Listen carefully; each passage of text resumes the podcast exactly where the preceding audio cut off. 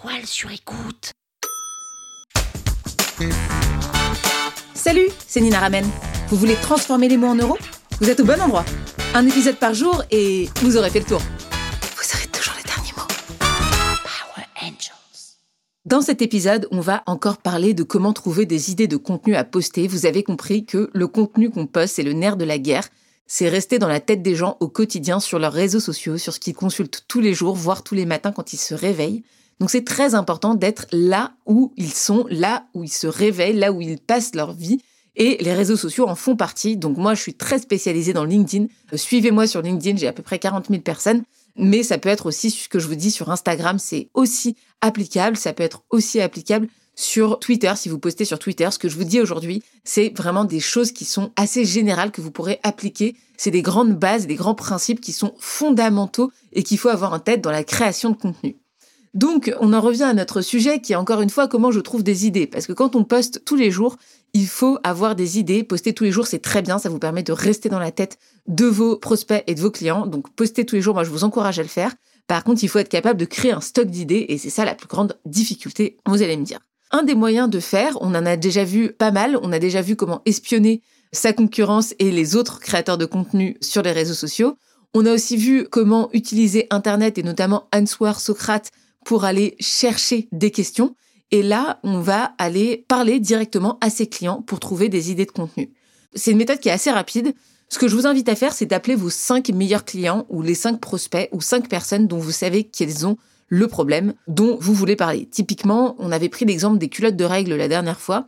Là, on va reprendre cet exemple, les culottes de règles, soit vous avez déjà des clientes, soit vous avez forcément des gens autour de vous qui ont leurs règles et donc du coup à qui vous pourriez poser des questions.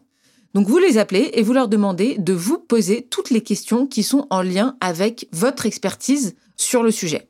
Donc typiquement, moi ce serait euh, le copywriting. Donc je vais vous donner un exemple de moi. Moi c'est j'appelle mes clients et je leur demande OK, à partir de maintenant, pose-moi toutes les questions que tu as sur l'écriture de vente, sur le copywriting. Les questions que j'ai eues, c'est comment produire du contenu plus rapidement, comment poster régulièrement, comment se mettre en valeur sans passer pour quelqu'un de prétentieux, Comment trouver des idées pour enrichir ses posts Comment trouver le ton juste? Comment démarcher sans être lourd? Comment être trouvé? Comment comprendre l'algorithme des réseaux sociaux? Comment se lancer?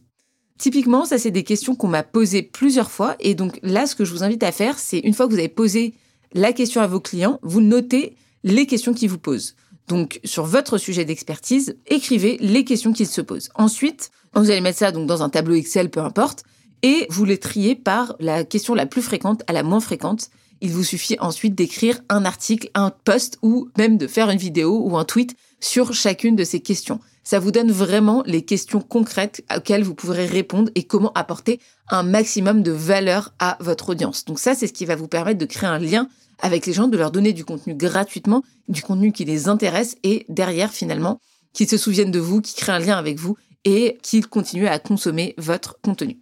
Très simple, appelez vos clients et demandez-leur de vous poser toutes les questions en lien avec votre domaine d'expertise. Ça marche surtout très bien pour toutes les personnes qui sont en freelance, des personnes qui vendent des prestations, notamment des prestations de SEO. Voilà, donne-moi toutes tes questions sur le SEO. Pareil, copywriting, design, peu importe ce que vous faites en termes de prestations, ça marche plutôt très très très très très très bien cette méthode. Et derrière, vous pouvez les réutiliser à volonté pour refaire un maximum de contenu derrière, de contenu gratuit, de contenu qui va vous permettre de vous faire connaître et d'apporter de la valeur à vos clients. Power Angels. La toile sur écoute. Vous avez aimé ce podcast? Sachez que ce n'est qu'un pour cent de ce que je partage gratuitement. Si vous voulez en savoir plus, abonnez-vous à ma newsletter, le lien est en description. Vous aurez chaque semaine des cours, des exercices et des tutos pour améliorer votre écriture de vente, pour améliorer votre copywriting. Je vous dis à tout de suite.